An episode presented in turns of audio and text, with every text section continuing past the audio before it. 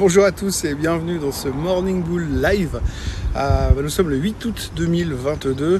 Changement de décor aujourd'hui, euh, ciel toujours aussi bleu, mais changement de décor. Et puis euh, c'était aussi pour illustrer le fait que c'est tellement beau, c'est tellement clair, c'est tellement lumineux parce qu'on est dans un monde parfait un monde financier extraordinaire où tout se passe pour le mieux et où tout a été construit et créé pour le mieux euh, par nos autorités euh, américaines surtout. Mais en tous les cas, on l'a vu vendredi dernier, on a eu des chiffres de l'emploi exceptionnels. Alors exceptionnels en termes de qualité, en termes de quantité, tout est parfait. En fait, tout est parfait.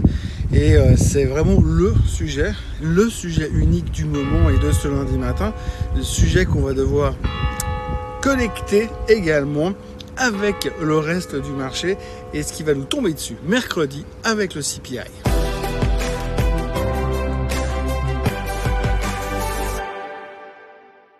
Donc on va pas se mentir, on va pas se raconter des histoires. Les chiffres qui ont été publiés vendredi étaient nettement, nettement, mais alors nettement au-dessus des attentes. Alors je ne sais pas comment nos amis, les analystes, ont réussi à se planter à ce point-là, mais on a vraiment l'impression qu'on leur a caché quelque chose pour que les gars arrivent à se gourer. On attendait donc plus ou moins 250 000, allez, on va dire 260 000 créations d'emplois pour le mois de juillet, et c'est sorti tout simplement à 528 000. Alors c'est quoi? C'est à peine 300 000 personnes d'écart, un peu moins, mais grosso modo c'est juste monstrueux comme ratage. Hein. Donc c'est complètement à côté de la plaque, c'est complètement autre chose. On ne comprend pas comment ils ont pu se planter à ce point-là, mais en plus du fait que les chiffres sont excellents, le taux de chômage est en train de baisser, et à côté de ça, eh bien, surtout, le salaire horaire, le salaire moyen, finalement, est en train de monter. Donc, ça veut dire quoi? Ça veut dire qu'il y a de plus en plus de gens qui ont un job, et en plus de ça, ils sont mieux payés qu'avant. Et ce niveau d'emploi sur lequel on est aujourd'hui, qui a un taux de chômage à 3,5% aux États-Unis, ça veut dire qu'on est revenu en février 2020, donc avant la pandémie. Donc tout va bien. Tout va bien, il n'y a pas d'autres termes. Et puis surtout, au-delà de tout ça, merde, il n'y a pas de récession. On ne peut pas avoir une récession avec 528 000 créations d'emplois sur un seul mois. Donc c'est génial et tout va pour le mieux dans le meilleur des mondes. Il n'y a pas d'autre solution. Alors les gens sont super contents parce qu'on était encore il y a quoi? Il y a une semaine en arrière, dix jours en arrière, on était en train de réinventer la définition de la récession pour que, on va dire, l'administration Biden n'ait pas besoin de dire ah oui, bah, pendant mon mandat, eh bien, euh, l'économie américaine est tombée en récession. On était, en train de réinventer cette, cette définition. Souvenez-vous-en, on a fait, j'avais fait une vidéo là-dessus. Eh bien, on était en train de réinventer cette définition. Et puis là, tout d'un coup, avec les chiffres qu'on sort vendredi dernier, bah, il n'y a plus de questions à se poser. Il n'y a pas de récession. Tout est formidable. Alors tout est formidable et puis quand on regarde finalement euh, comment se comporte et comment s'est comporté le marché vendredi dernier, on peut se dire mais qu'est-ce que j'ai raté?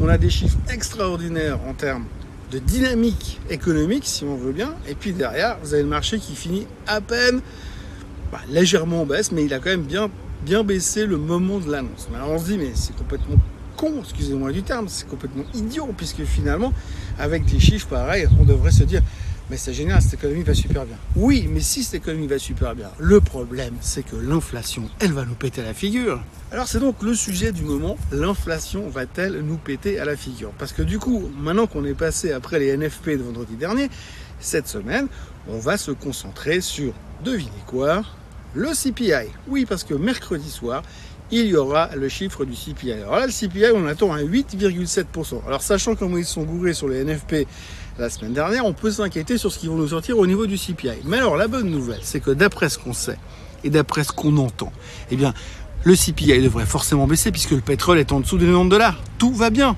Comme je le disais dans un autre récit que j'ai écrit ce matin, les gens, ils achètent plus d'essence, ils ont tous des Tesla. Donc, il n'y a plus de problème de ce côté-là. Il n'y a donc aucun souci, aucune inquiétude. L'inflation devrait sortir à 8,7%, montrer qu'elle a fait un pic et montrer que la Fed fait ce qu'elle fait qu'elle est très très forte et qu'elle fait tout juste. Par contre, alors il y a un autre souci qu'il va quand même falloir gérer ces prochains temps, c'est qu'avec les chiffres économiques comme on a eu vendredi dernier, avec un pic inflationniste qui va se prouver mercredi après-midi, normalement, eh bien la Fed va faire quoi?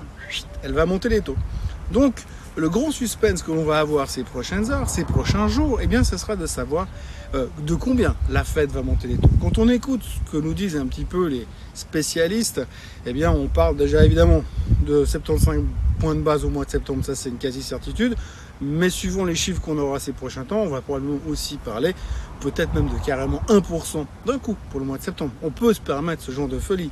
La question c'est jusqu'où va monter la Fed. Est-ce qu'ils vont encore monter en octobre de 1% de plus? Puis on va se retrouver à des taux à 4,5, 5 On ne sait pas. À quel moment on va trouver cet équilibre normal et où tout d'un coup on va voir que l'inflation diminue, que l'économie n'est pas en surchauffe et que finalement on n'aura pas de récession et on aura parfaitement réussi le soft landing? Il faut dire que la Fed s'est vautrée l'année dernière, ça veut pas dire qu'ils vont se voter cette année. Donc la grande question qu'on va devoir gérer, la grande question qu'on va devoir gérer ces prochains jours, eh bien c'est que va faire la Fed avec cette nouvelle donne dans l'équation, les chiffres de l'emploi. Il y a encore un truc que j'aimerais dire à propos des chiffres de l'emploi, c'est qu'il ne faut pas oublier une chose dont on a très très peu parlé parce que j'ai regardé un peu dans les médias ce matin. On en parle peu, mais les chiffres de l'emploi du mois de juillet, qu'on a vu sortir vendredi dernier, basés sur les engagements du mois de juillet. On est bien d'accord. Et sur les engagements du mois de juillet, il y a énormément d'emplois saisonniers qui ont été créés. Et donc ces emplois saisonniers, comme le terme veut le dire, saisonniers, normalement à la fin de la saison d'été, eh ben, il n'y a plus. Il n'y a plus, ça diminue, ça disparaît et on repère des emplois. Donc il ne faudra pas oublier d'ajuster ce facteur lors des prochaines publications d'emploi, parce que visiblement on en parle très peu. Mais ah, peut-être qu'il y aura aussi des corrections. Mais bon, notez bien, on s'en fout, puisque de toute manière, on a une mémoire de poisson rouge et tout ce qui nous intéresse, c'est que la semaine dernière, c'était absolument génial. En tous les cas, on commence cette semaine boursière avec toujours beaucoup de publications. On va commencer avec les publications trimestrielles de boîtes comme BioNTech, comme Palantir ou comme, euh, comme Novavax aujourd'hui. Donc on a encore pas mal de publications peu de chiffres, pas de chiffres économiques aujourd'hui, mais effectivement tout le monde va évidemment parler, euh, comme j'en ai beaucoup parlé, du CPI et des conséquences des chiffres de l'emploi sur le CPI. Alors sortez vos bouquins d'économie, soyez prêts à réagir à toutes ces interactions et puis surveillez également euh, toutes les nouvelles boîtes chinoises qui viennent en IPO sur les marchés en ce moment, euh, parce qu'on a déjà vu l'autre jour avec AMTD, il y a une nouvelle dont j'ai déjà oublié le nom qui est sortie en IPO vendredi et qui a fait juste la modeste hausse de 5000% sur le premier jour de trading. Donc visiblement il y a une nouvelle folie qui est en train de se lever quelque part très très loin à l'est, les IPO des boîtes chinoises à Hong Kong côté aux États-Unis. Bonne chance, amusez-vous bien avec celle-ci en tous les cas. Moi je vous retrouve comme d'habitude demain matin pour une vidéo on the road. Et puis euh, autrement, n'oubliez pas de vous abonner à la chaîne Suisse en français, de liker cette vidéo et de revenir me voir sur d'autres cieux demain matin. Allez, à demain. Bye bye.